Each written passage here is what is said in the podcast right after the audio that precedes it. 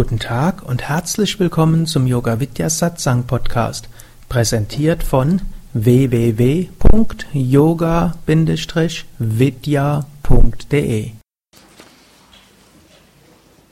Wir sind in der Hatha Yoga Pradipika im ersten Kapitel.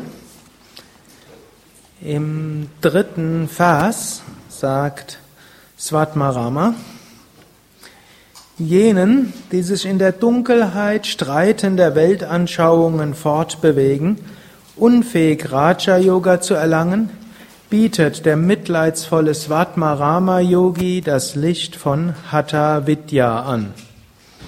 Was heißt nochmal Vidya? Wissen, Weisheit, Wissenschaft. Und hier sagt Svatmarama letztlich, dass Hatha Yoga etwas Weltanschauungsneutrales ist oder mindestens Weltanschauungsübergreifendes ist. Auch im alten Indien gab es unterschiedliche Weltanschauungen und auch unterschiedliche Religionen. Indien ist vermutlich das, das Land, das bis heute die größte Bandbreite von Religiosität hat. Es gibt dort Jainismus, es gibt Buddhismus, es gibt Hinduismus, es gibt Islam. Seit dem ersten Jahrhundert nach Christus gibt es dort Christen, die sogenannten Thomas-Christen, nestorianischen Christen. Es gibt dort die älteste noch heute existierende Synagoge in Kerala. Also es gab schon seit ein paar hundert Jahren vor Christus Juden dort. Es gab dort die Parsis, die ja ursprünglich aus Persien sind. Die gibt's heute fast nur noch in Indien, weil die woanders überall hm, verfolgt wurden.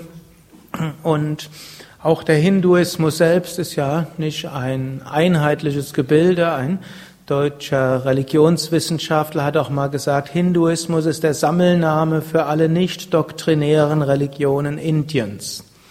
Doktrinär ist jetzt nichts Schlechtes, sondern doktrinär heißt, da gibt es eine konkrete Aussage, was ein Gläubiger zu glauben hat.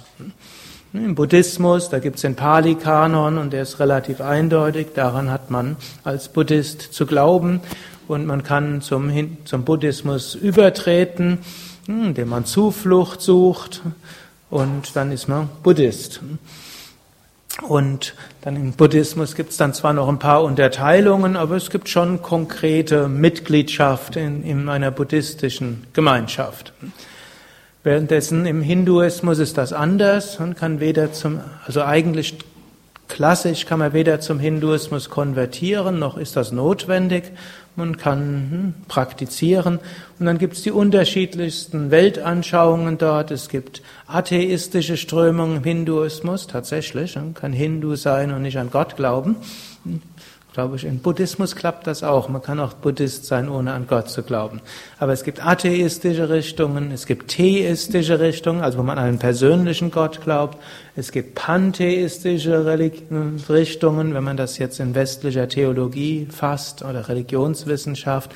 Also solche, die sagen, hinter allem steckt Gott. Es gibt solche, die sind polytheistisch, gehen von aus, es gibt verschiedene Götter. Es gibt animistische, die sagen, es gibt zwar keine echten Götter, aber die ganze Natur ist irgendwie belebt. Und dualistisch, non-dualistisch und so viele verschiedene Strömungen, so dass man eigentlich sagen kann, es gibt keinen echten Hinduismus, weshalb es ursprünglich ja auch keinen Ausdruck für Hinduismus gab. Hinduismus ist ja ein Ausdruck aus der westlichen äh, Religionswissenschaft. Und in Indien wurden im Unterschied zu Europa äh, Glaubensfragen nicht mit dem Schwert ausgefochten und entschieden, sondern über das zum Teil Wort. Und da gab es umfangreichste Streitgespräche. Man findet in den Schriften immer wieder, wo dann Gelehrte miteinander diskutieren und disputieren und letztlich auch über Erfahrung. Jesus hat ja auch gesagt, an ihren Früchten sollt ihr sie erkennen. Hm, leider haben die Nachfolger diesen Satz nicht behelligt, nicht berücksichtigt, sondern haben gesagt, da muss man irgendwo die Reinheit der Lehre muss gewährleistet werden und die Heretiker müssen ausgerottet werden. So kann man am besten hm, die Lehre hm, dort gewährleisten. War natürlich auch nicht immer so, aber es gibt eine gewisse Tendenz dazu. In Indien war es so mehr. An ihren Früchten werdet ihr erkennen, wenn Menschen zu einem Meister gehen und sie werden dadurch mitfühlend, liebevoll, freundevoll und strahlen etwas aus, gut, dann scheint dort hinter irgendwas zu stecken und dann werden die betreffenden Menschen dort äh, mehr, also diese betreffende Richtung mehr Anhänger bekommen und vielleicht besser Praktizierende bekommen und andere werden irgendwann aussterben. Also im Sinne von Menschen, die die Richtung geübt haben, sind irgendwann tot und weil sie nicht das Richtige ausstrahlen, dort finden sie auch keine Nachfolger danach. Und, aber es gab durchaus auch in Indien Streitigkeiten im Sinne von Menschen haben dort lauthals gesprochen. Gut, und zur Zeit von Svatmarama ist etwas Neues eingeführt worden in Indien, nämlich tatsächlich Religionskriege. Die eingefallenen Moslems haben probiert, die Inder gewaltsam zu bekehren. Und äh, das ist äh, erstmal nicht übermäßig gelungen, in späteren Zeiten dann etwas mehr als die Jahrhunderte vorangingen. Und natürlich die größeren Erfolg hatten in Indien letztlich dann nicht die gewaltsam Bekehrenden, sondern in Indien ist ja gerade der Sufismus relativ stark, der in anderen Teilen der muslimischen Welt ja verfolgt wurde. In Indien ist er bis heute relativ stark und es gibt eine ganze Menge von bekannten Sufi-Meistern heute noch, die eine große Anhängerschaft haben. Gut, und denen ist es dann gelungen, wiederum hm, Konvertiten zu bekommen oder zum Teil eben auch unter den Kastenlosen, die ja, mit denen ja übel mitgespielt wurde. Und gut. Svatmarama sagt dort jedenfalls, Menschen mögen sich über unterschiedliche Weltanschauungen und Religionen streiten, aber Hatha Yoga kann jeder praktizieren, egal welche Weltanschauungen man hat. Man praktiziert, dadurch erreicht man Kontrolle des Geistes, damit kommt man zu höheren Bewusstseinsebenen und das kann eben verbunden sein mit den diversesten Weltanschauungen und Religionen und kann auch unabhängig von einer konkreten Weltanschauung und Religion geübt werden. Ist ja auch etwas Aktuelles, womit man heute vielleicht seltener konfrontiert wird als noch vor 20 oder 30 Jahren, wo Menschen fragen, kann denn ein Westler Yoga üben? Irgendwann, ich habe irgendwann mal ein Buch gelesen, wo noch in den 50er Jahren jemand gesagt hat, die Physiologie des Westlers sei anders als der eines Inders, man, der Westler dürfe keinen Kopfstand machen. Es waren noch die Nachwirkungen der 30er Jahre vermutlich, hm, wo man irgendwo denkt, hm, Westler, also irgendwo die Physiologie sei irgendwo anders. Heute weiß man, dass sie recht wenig anders ist und ihr könnt nur müde lächeln darüber.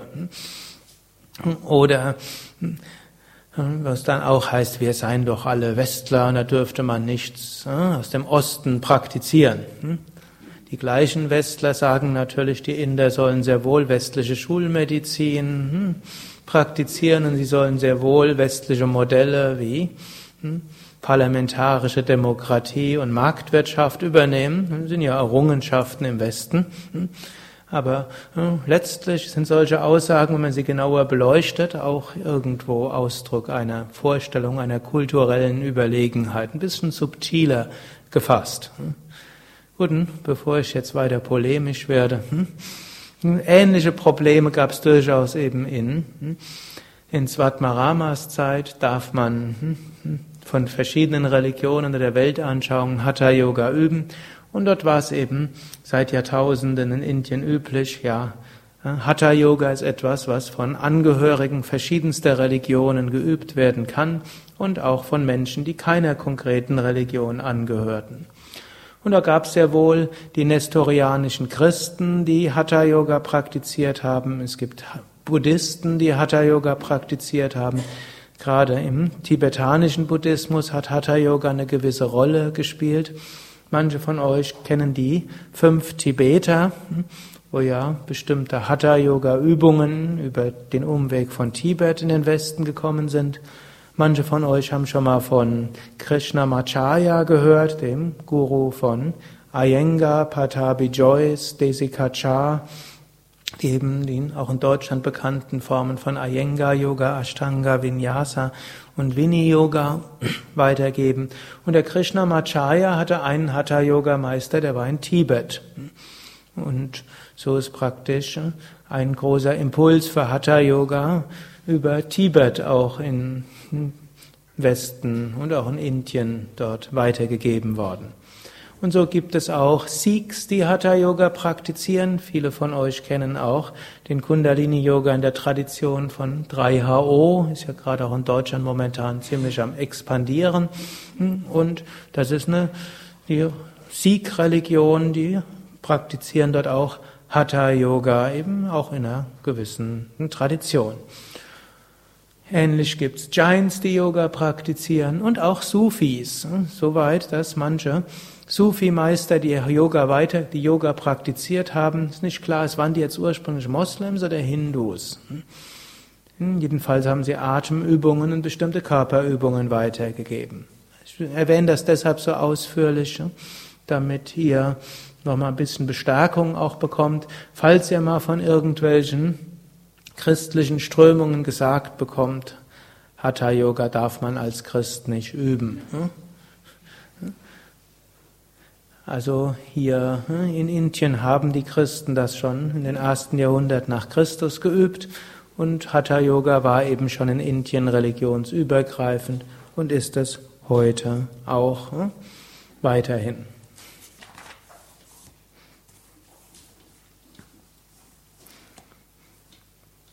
Vierter Vers. Matsyendra, Goraknath und anderen war Hatha Vidya wohl bekannt.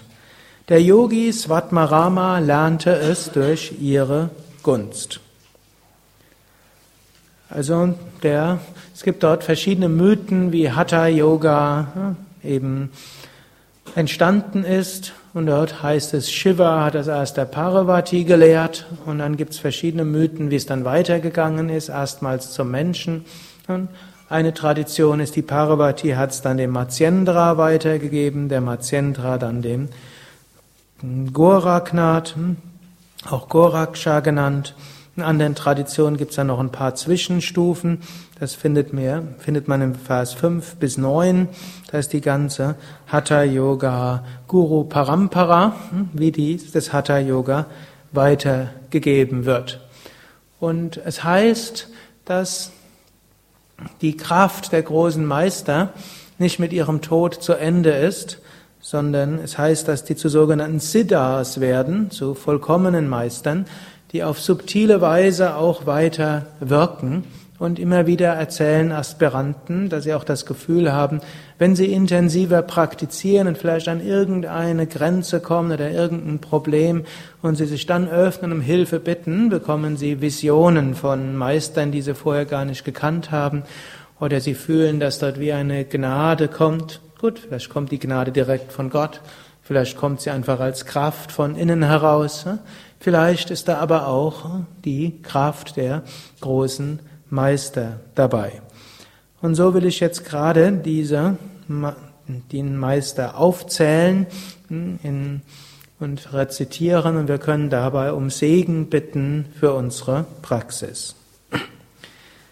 Shiva Matsyenda Sabara Ananda Bhairava Chaurangi Mina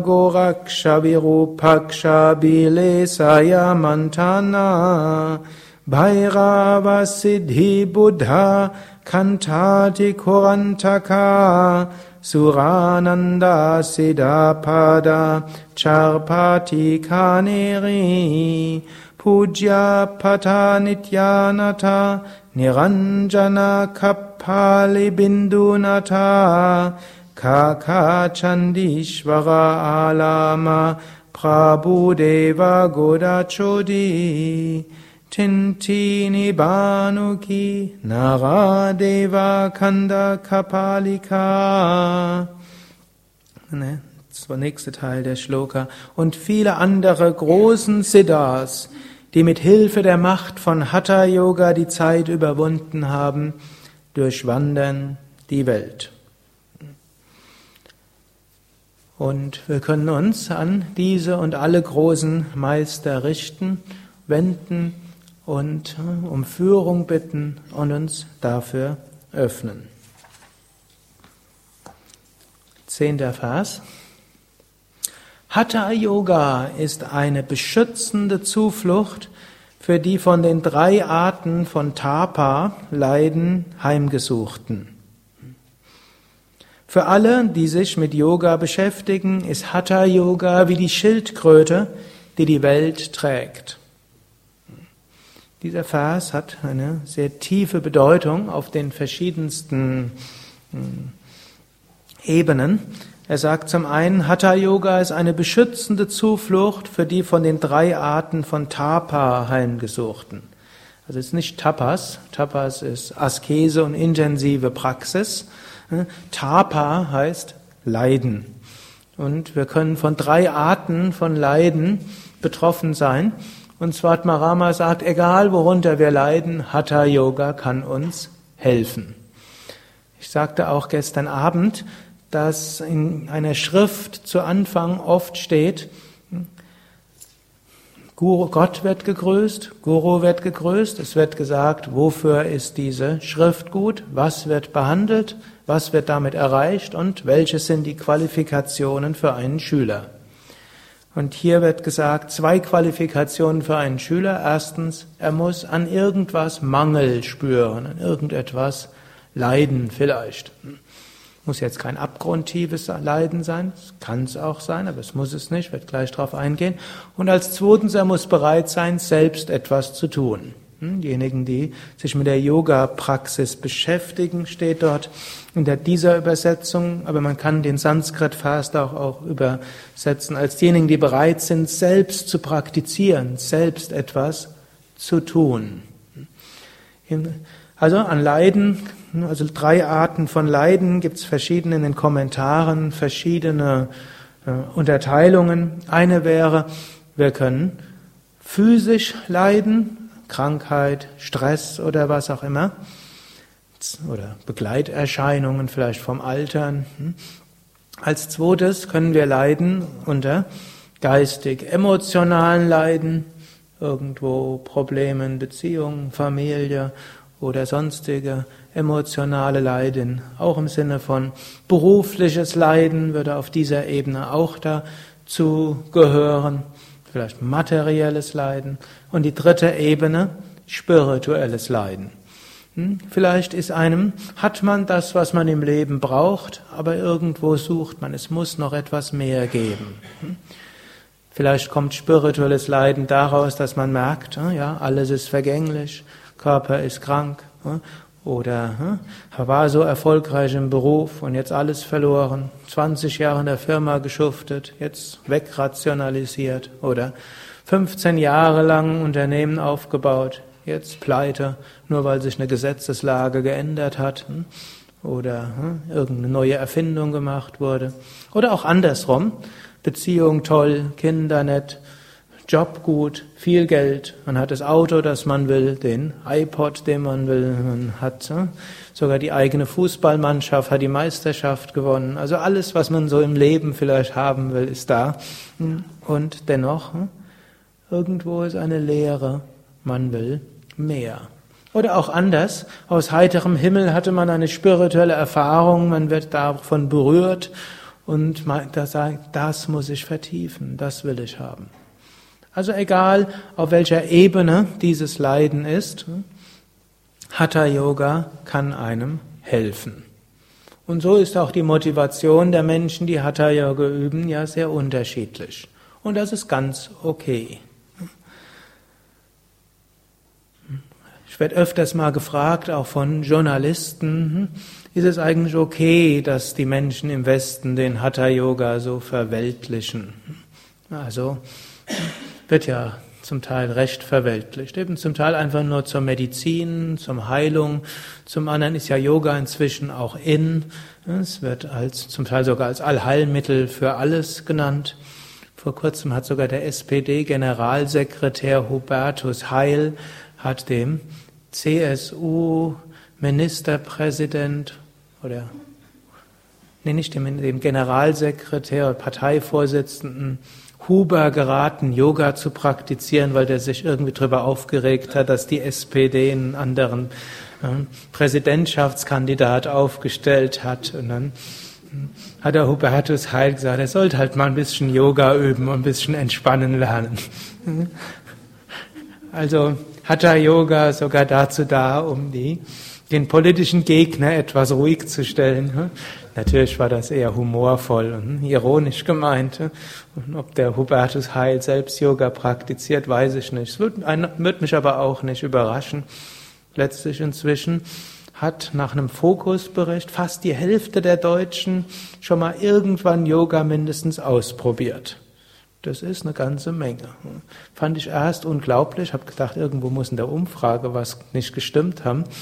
Aber dann habe ich einfach mal hier irgendwo in Bad Meinberg bin ich auch öfters mal in irgendwelchen Gremien und frage da mal, haben, haben Sie schon mal Yoga geübt? Und die verrücktesten, also nicht wirklich verrückt, aber vom Yoga-Standpunkt aus wird man sagen, das wird man nie erwarten. Also von die Hälfte des Bad Meinberger Stadtrats hat irgendwie schon mal Yoga geübt. Gut, ist ein bisschen, die meisten haben es hier schon mal ausprobiert aber auch woanders und viele berichten, mindestens ihre Frauen haben schon irgendwo mal Yoga praktiziert und zwischen drei und fünf Millionen sollen es ja schon mal geübt haben. Gut, also hm, auch Svatmarama hat eben gesagt, ist es okay, man kann aus unterschiedlichsten Gründen Yoga üben und es ist gut und dort hilft Hatha Yoga. Es hat zwar ein paar Verse vorher gesagt, sein Hauptaugenmerk ist zum Raja Yoga, also in spirituelle Zielsetzung zu kommen, aber die anderen Gründe sind auch ganz okay. Und dann gibt es ja etwas, das nenne ich die Magie des Hatha Yoga. Menschen fangen aus den verschiedensten Gründen mit Hatha Yoga an, aber sie üben und dann öffnet sich etwas. Die Stimme der Seele wird hörbar, kann man sagen. Oder die Spannungen, die sich vielleicht seit der Kindheit oder der Jugend auf die spirituelle Sehnsucht drüber gelegt haben, diese verschwinden und dann kann eben diese spirituelle Sehnsucht wieder erwachen. Und wenn man wunderschöne Entspannungserfahrungen hat und wenn die Chakras sich öffnen, zum Teil ohne dass man weiß, was Chakras sind, oder zum Teil ohne irgendwann mal etwas davon gehört zu haben. Wenn die sich öffnen, dann kommt eine tiefe spirituelle Sehnsucht oder auch Erfahrung und dann kommen Menschen weiter. Und so ist letztlich das Wichtigste, dass wir Menschen irgendwie zum Yoga bringen und dann führt Yoga die Menschen mehr zu sich und dann was auch immer Menschen angelegt ist, kann sich dann entfalten. Es gibt auch im Raja Yoga, im Yoga Sutra, einige Hinweise auf Hatha Yoga. Manchmal wird ja gesagt, Patanjali hätte mit Hatha Yoga nichts zu tun. Hm, meiner Ansicht nach stimmt das nicht. Zum einen erwähnt er immer wieder Pranayama im ersten Kapitel, wo Patanjali spricht über verschiedene Hindernisse im Yoga, wozu dann auch Krankheit, geistige Verwirrung, Trägheit, Depression gehört. Und dort sagt er, durch Beherrschung des Atems, durch Pranayama können die verschiedenen Hindernisse überwunden werden. Er sagt im zweiten Kapitel, spricht er ausdrücklich über Pranayama und sagt dort, Pranayama besteht aus Einatmen, Anhalten und Ausatmen und wird durch fortschreitende Praxis subtiler. Sagt noch ein paar mehr Sachen, aber er spricht eben über Pranayama und sagt dann auch, Pranayama hilft, den Schleier zu wegzunehmen und das Licht zu enthüllen und bereitet den Geist auf die Konzentration auf Dharana vor. Also ist klar, Patanjali kannte Pranayama, ein wichtiger Aspekt im Hatha Yoga. Und dann im dritten Kapitel bespricht er einiges über die sogenannten Samyama-Techniken. Und da spricht er über Körper-Samyamas. Dort sagt er zum Beispiel, durch Konzentration auf das Nabelchakra kommt Wissen über Aufbau, Struktur und Bedürfnisse des Körpers. Und das machen wir natürlich im Hatha Yoga. Wir konzentrieren uns zum Beispiel bei der Bauchatmung auf die Nabelgegend. Dadurch werden die Bedürfnisse des Körpers wach. Dadurch spüren wir, was wir eigentlich brauchen. Oder es gibt den Ausdruck, durch Konzentration auf die Herzgegend kommt Verständnis des Geistes. Indem wir also uns auf das Herz konzentrieren, spüren wir ja, das, was in unserem Geist angelegt ist. Hier Geist im Sinne von Chitta, im Sinne von Emotionen, Gefühle, Denken. Man kann diesen Vers auch so interpretieren, nur mit dem Herzen sieht man richtig. Ist auch etwas, was der ja, Saint-Exupéry so gesagt hat. Mit, nur mit Liebe, mit dem Herzen können wir einen anderen Menschen verstehen. Er sagt auch, dann durch Konzentration auf die Kehle verschwindet Gier und übermäßiger Durst und Hunger, was auch heißt, hm, viele Menschen sind ja getrieben von irgendwelchen Gier und Süchten und so weiter. Und indem man sich regelmäßig auf die Kehle konzentriert, werden diese getriebenen Giere, Süchte und so weiter reduziert. Durch nächsten, ein anderer Vers ist, durch Konzentration auf die feinstoffliche Wirbelsäule entsteht Festigkeit. Viele Menschen sind sehr unruhig, sie nehmen sich etwas vor und dann verlassen sie wieder die Vorsätze. Indem wir uns auf die Wirbelsäule konzentrieren, entsteht eine gewisse Festigkeit und Beständigkeit. Und das sind dann also so einige Wirkungen, die Patanjali für Körperkonzentrationen gibt und die wir ja im Hatha Yoga ganz bewusst anwenden. Man kann das übrigens auch integrieren, wenn man Yoga unterrichtet.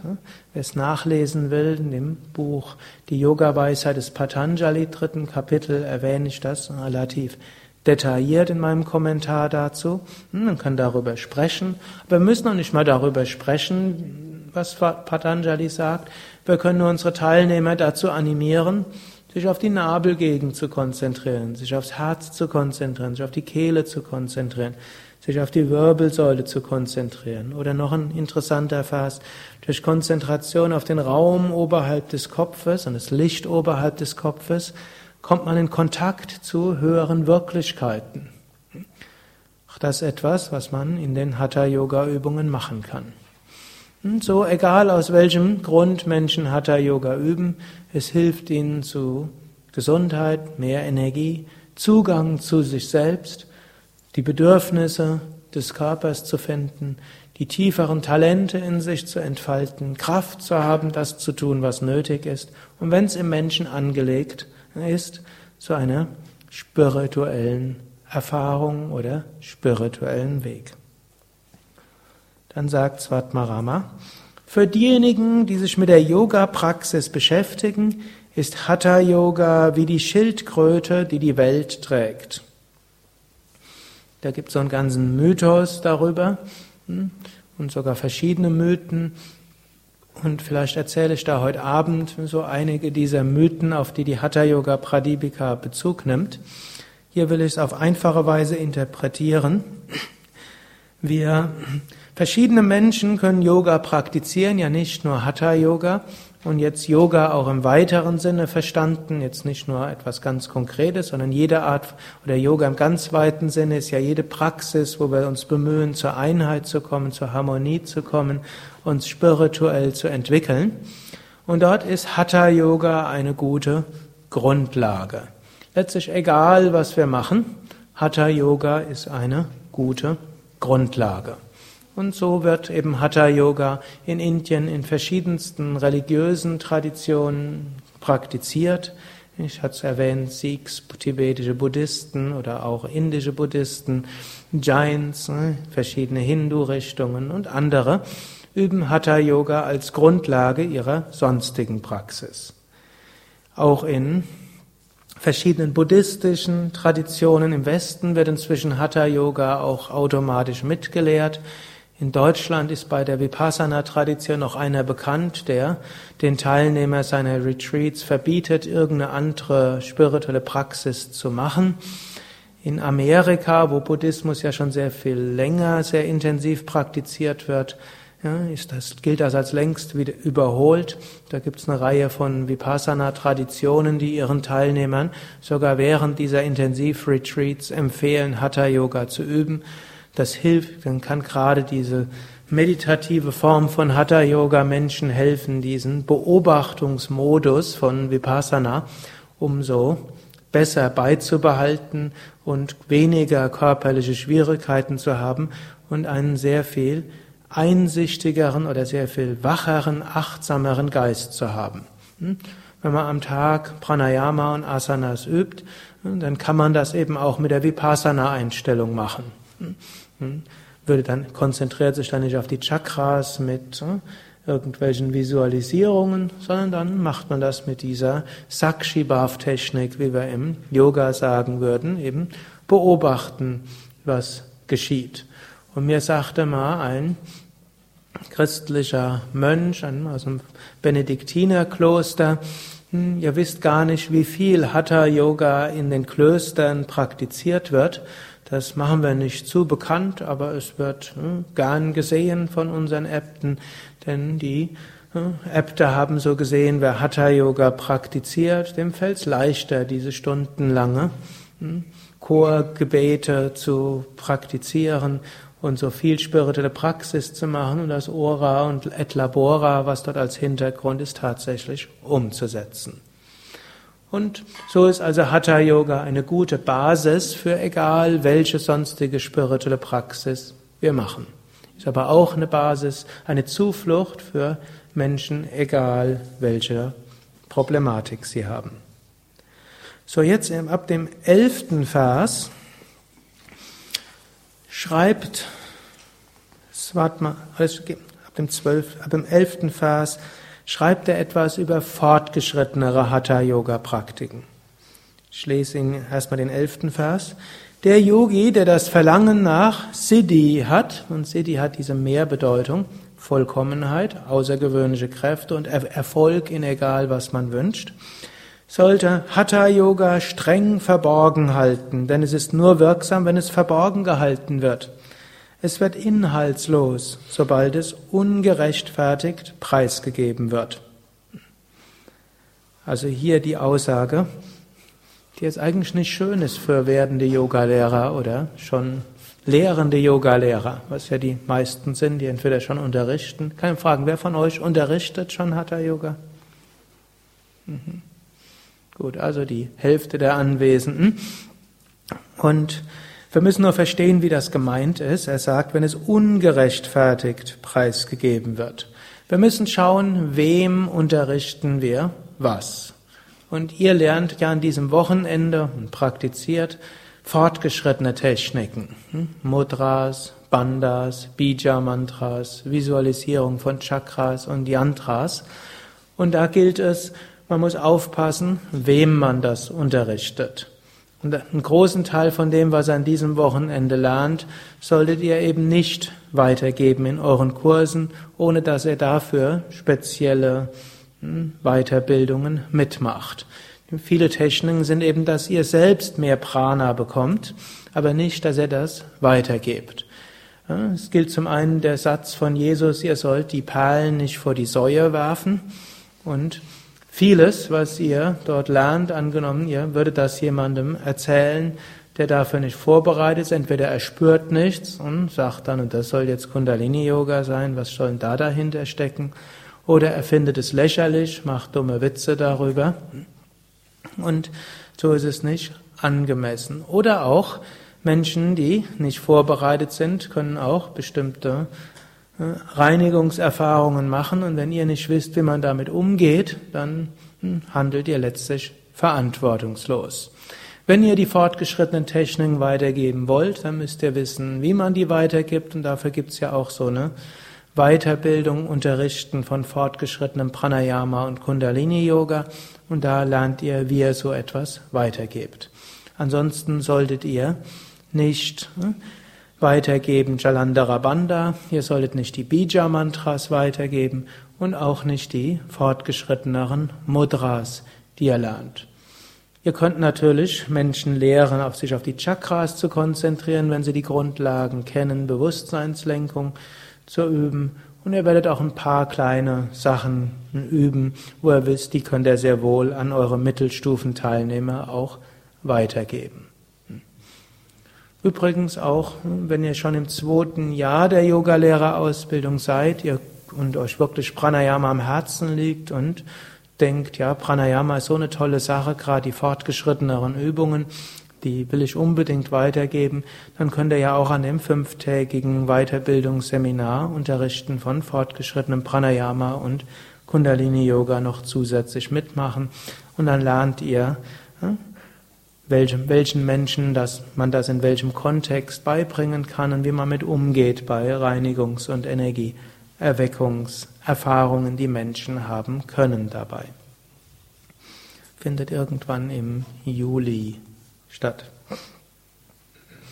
Aber ihr könnt ganz beruhigt das Hatha Yoga weitergeben, so wie ihr es kennt und so wie ihr es gelernt habt hier oder auch in einer anderen Yogalehrerausbildung. Und natürlich könnt ihr Kapalabhati, Wechselatmung und die ganzen Asanas und so weiter schrittweise weitergeben. Auch eines müsst ihr wissen, die Hatha Yoga Pradipika ist ja nicht ein Lehrbuch zum Selbststudium, sondern es ist ein, eine Gedächtnishilfe für Schüler, die etwas gelernt haben und es ist auch eben eine Unterrichtshilfe für einen Yoga-Lehrer.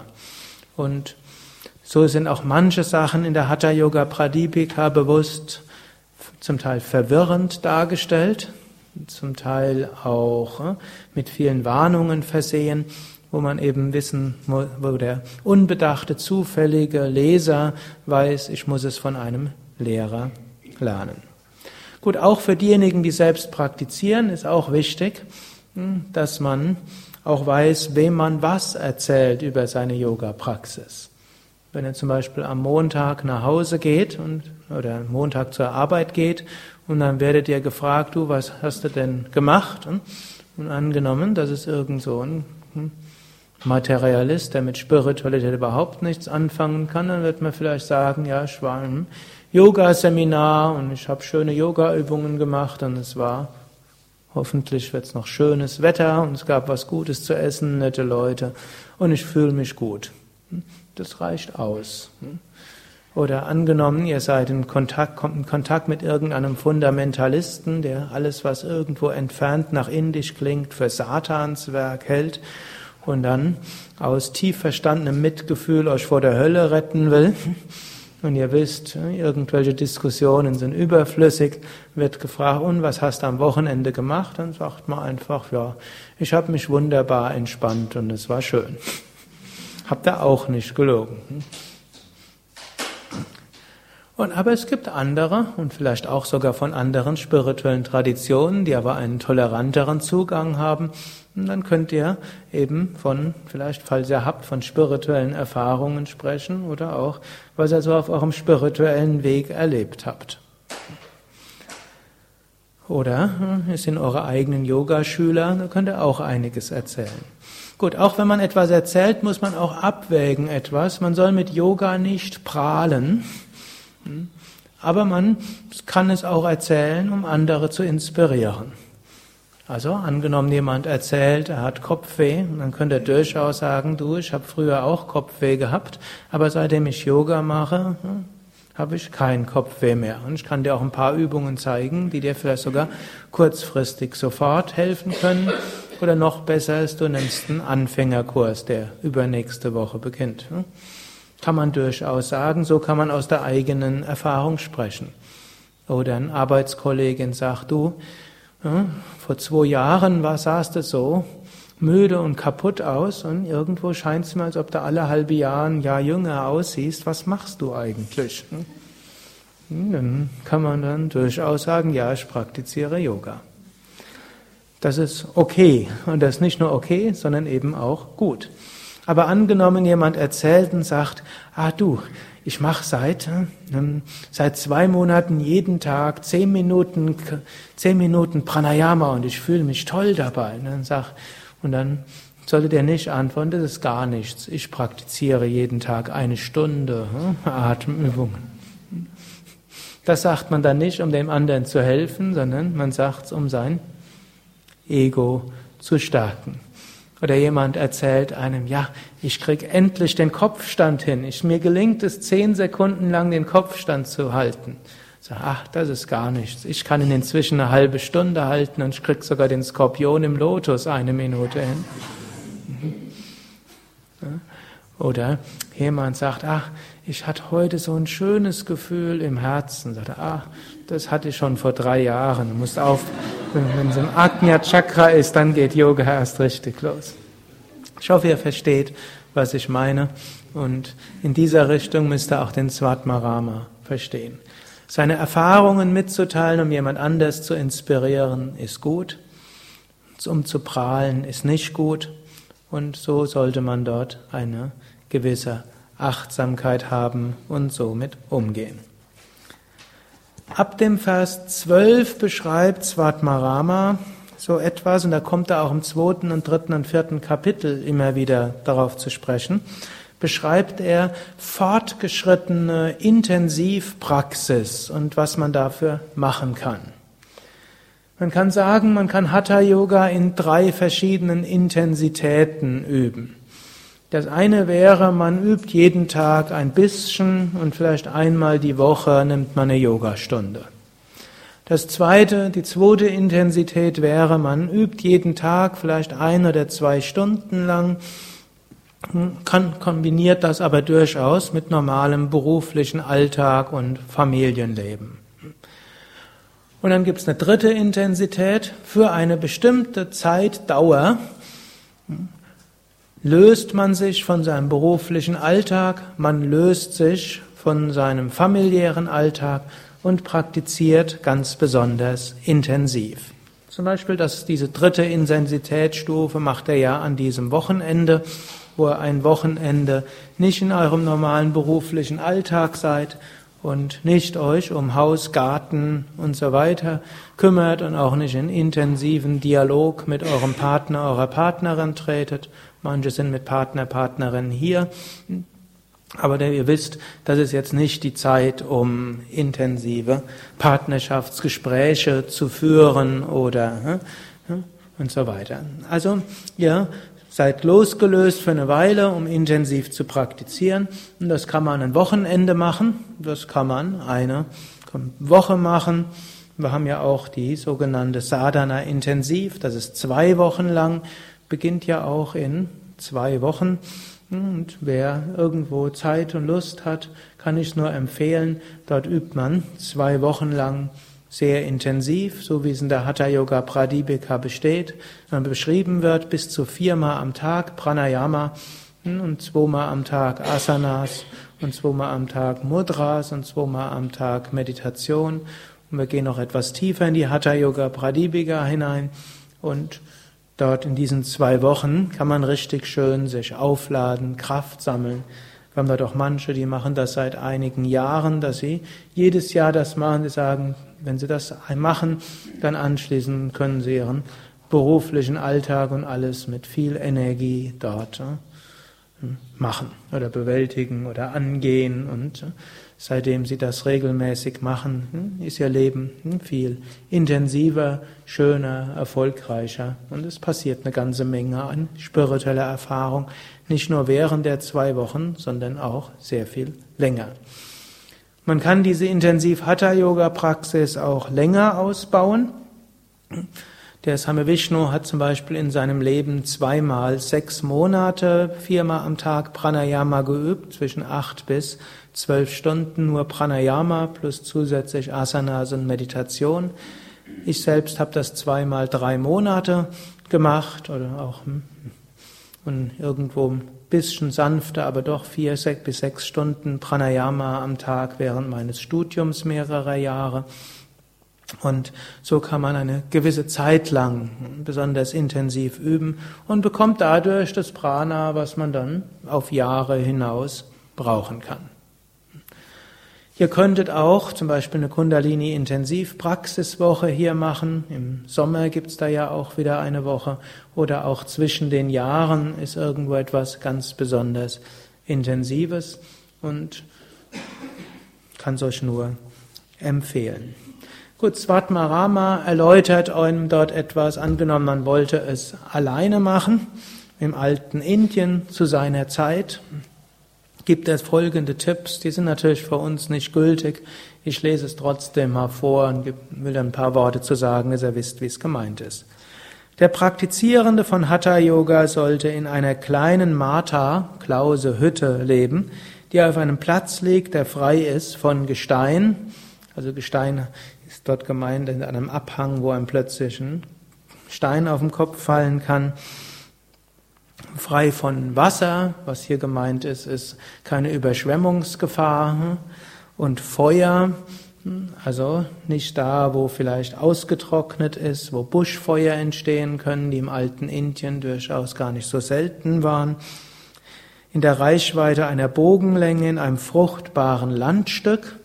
Fruchtbare Landstück zum einen, dass man vielleicht selbst sich Obst dort von den Bäumen nehmen kann oder dass man eben von Bettelgaben leben kann und es geht natürlich da, wo Menschen auch was zu, selbst etwas zu essen haben. Von einem tugendhaften König regiert, wo er nicht gestört wird. Eben auch wichtig, eben, dass es keine Verfolgung gibt. Für uns klingt das ganz selbstverständlich, dass wir hier Yoga üben können. Ich weiß nicht, ob jemand vor 30 Jahren in den östlichen Bundesländern gelebt hat oder 20 Jahre reicht auch schon aus und dort Yoga praktiziert hat, gab es durchaus auch, aber das ist ziemlich im Untergrund gelaufen, so wie es ein bisschen spirituell war. Da sind handschriftliche Kopien von Swami Shivanandas Büchern im Untergrund im Umlauf gewesen. Und auch von Swami Vishnu, das große illustrierte Yoga-Buch, habe ich schon ganze handschriftliche Kopien gesehen. Also das war nicht so einfach. Und oder auch eben, ich sagte, zur Zeit von Svatmarama gab es einige Moslemherrscher, die eben das manches im Yoga verboten haben. Und da muss man eben aufpassen, dass das nicht passiert. Und wir können uns durchaus glücklich schätzen, dass all das erfüllt ist. Wir, haben, wir brauchen nicht Hungers zu sterben. Man mag über unsere Regierung denken, was man will. Religiöse Verfolgung haben wir nicht. Die Mata sollte eine kleine Türe haben, sie sollte fensterlos sein, damit keine Insekten reinkommen.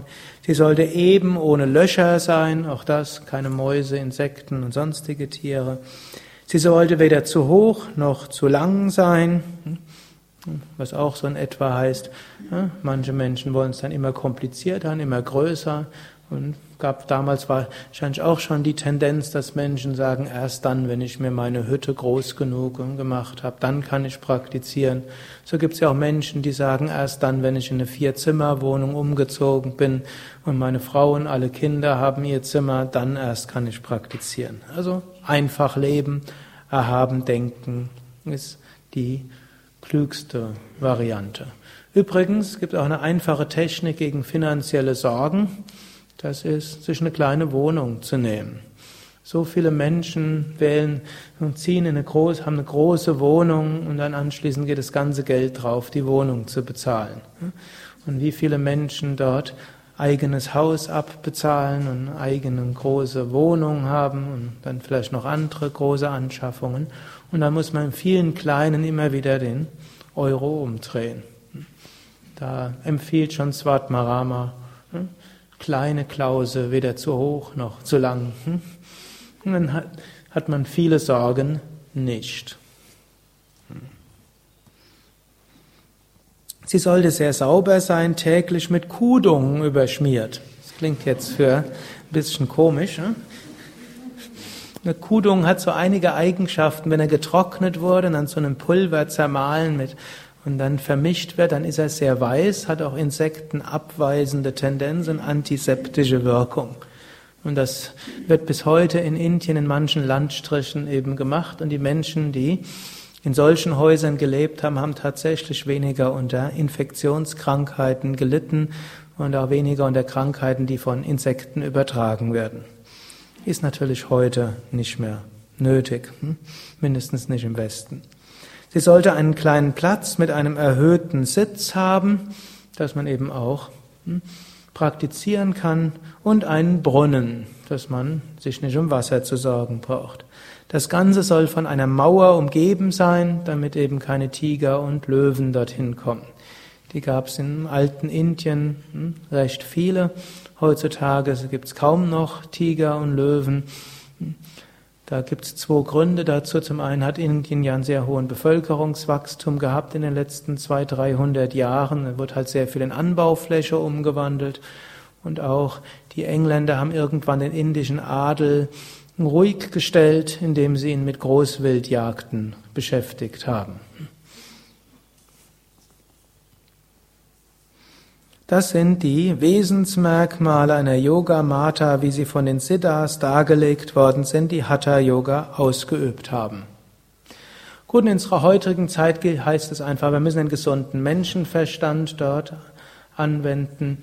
Angenommen, wir wollen intensiv üben, dann ist es gut dafür zu sorgen, dass man hm, was Gesundes essen kann, dass man nicht gestört wird, dass gute Luft, gutes Wasser da ist und dass man irgendwo dort hm, gut praktizieren kann.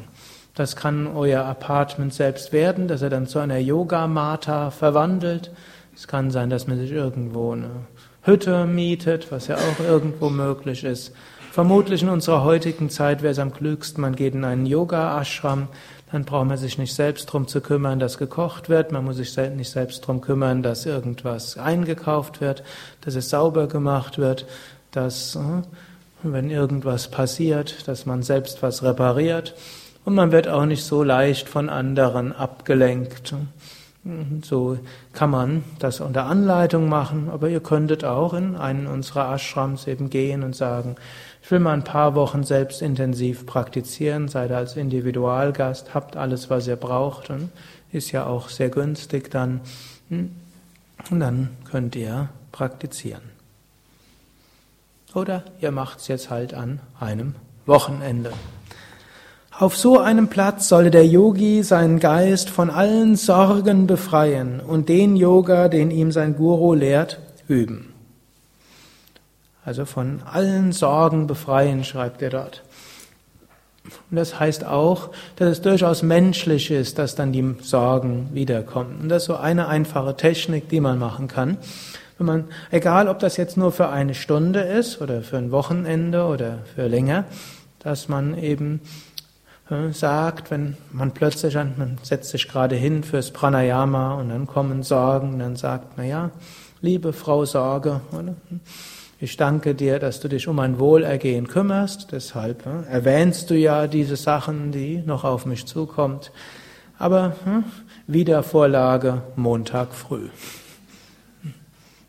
Also wir sollten nicht sagen, oh wie schlimm, jetzt habe ich schon endlich diese Zeit, um zu praktizieren. Und ausgerechnet, jetzt gelingt es mir nicht, meinen Geist davon zu lösen. Was bin ich doch für ein schlimmer Mensch. So sollte man nicht mit sich selbst umgehen sondern es gilt auch anzuerkennen, hm, dass alles, was der Geist einem anbietet, irgendwo ja auch zu unserem Wohlergehen gedacht ist. Und wenn dann Sorgen gemacht werden über, hm, sei es was in der nächsten Woche oder was man in zwei Jahren machen muss, ist es ja auch gut, wenn der Geist sich mal mit beschäftigt und man kann das ja auch anerkennen, sagen, ja, hm, lieber Geist oder lieber wie auch immer man zu sich dort sprechen will. Danke dir, dass du mir das gesagt hast. Ich hab's verstanden. Montag beschäftige ich mich. Und wenn es dann eine halbe Stunde später sagt, ja, ich habe doch gesagt, Montag reicht vollkommen aus. Oder man macht sich manchmal auch Sorgen über was anderes und sagt, ja, ja, ist das überhaupt gut, so lange Pranayama zu üben? Ja, danke, dass du mich darauf aufmerksam machst, dass ich mich nicht überfordern soll. Das ist sicher ganz nett gemeint, aber hm, ich habe mich doch entschieden hm, und übe jetzt Pranayama. Und so können wir eben freundlich umgehen und uns dann lösen davon und dann humorvoll lächelnd, hm, wenn die, dieser Sorgengedanke wiederkommt, ihm wieder sagen, du, das hat mir doch schon gehabt. Ja, also so humorvoll kann man dort Ping-Pong zum Teil spielen und immer wieder sich davon lösen. Dann sagt er noch, den Yoga, den ihm sein Guru lehrt, ausüben. Also hier sagt er auch nochmal, das ist wie so eine Art hm, ja, Generalvers, Man kann Hatha Yoga nicht genauso üben, wie es in der Hatha Yoga Pradipika steht. Man kann sich davon inspirieren. Und ich sagte, manches ist bewusst geschrieben, um Menschen zu verwirren, dass es nicht probieren. Aber vieles ist sehr hilfreich als Konzentrationshilfe und Wirksamkeitshilfe.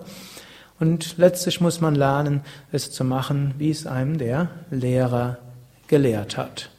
Und gerade die intensive Hatha-Yoga-Praxis ist es zuerst mal gut, sich genau an Regeln zu halten. Wenn man dann eine Weile praktiziert hat, dann kommt man auf eine nächste Stufe. Dann kann zum einen die Intuition einem sagen, was zu tun ist. Und dann merkt man plötzlich, aha, das und das soll sein. Oder man kann sich auch inspirieren über etwas, was man von anderen Lehrern gelernt hat und das auch noch integrieren so werdet ihr durchaus an diesem fortgeschrittenen Wochenenden mehr Vorschläge bekommen von Variationen, die ihr machen könnt oder auch nicht machen könnt. Man kann sagen, das sind so wie zwei Stufen der Praxis. Zum einen erstmal lernt man genau zu machen, was man, was zu machen ist, eine bewährte Praxis zur Reinigung und Energieerweckung. Und dann die nächste Stufe ist, Intuition erwacht und wird einem einiges an zusätzlichen Tipps geben oder auch man kann sich inspirieren von anderen Traditionen, anderen Lehrern und lernt das zu integrieren in seine Praxis. Viele von euch sind jetzt vielleicht schon auf der Ebene 2, weil sie schon viele Monate geübt haben regelmäßig und mit einer gewissen mittleren Intensität. Manche wiederum haben vielleicht noch nicht so viel geübt und dann ist es gut, erstmal die Grundlagen eine Weile zu üben. Hariam Tatsat.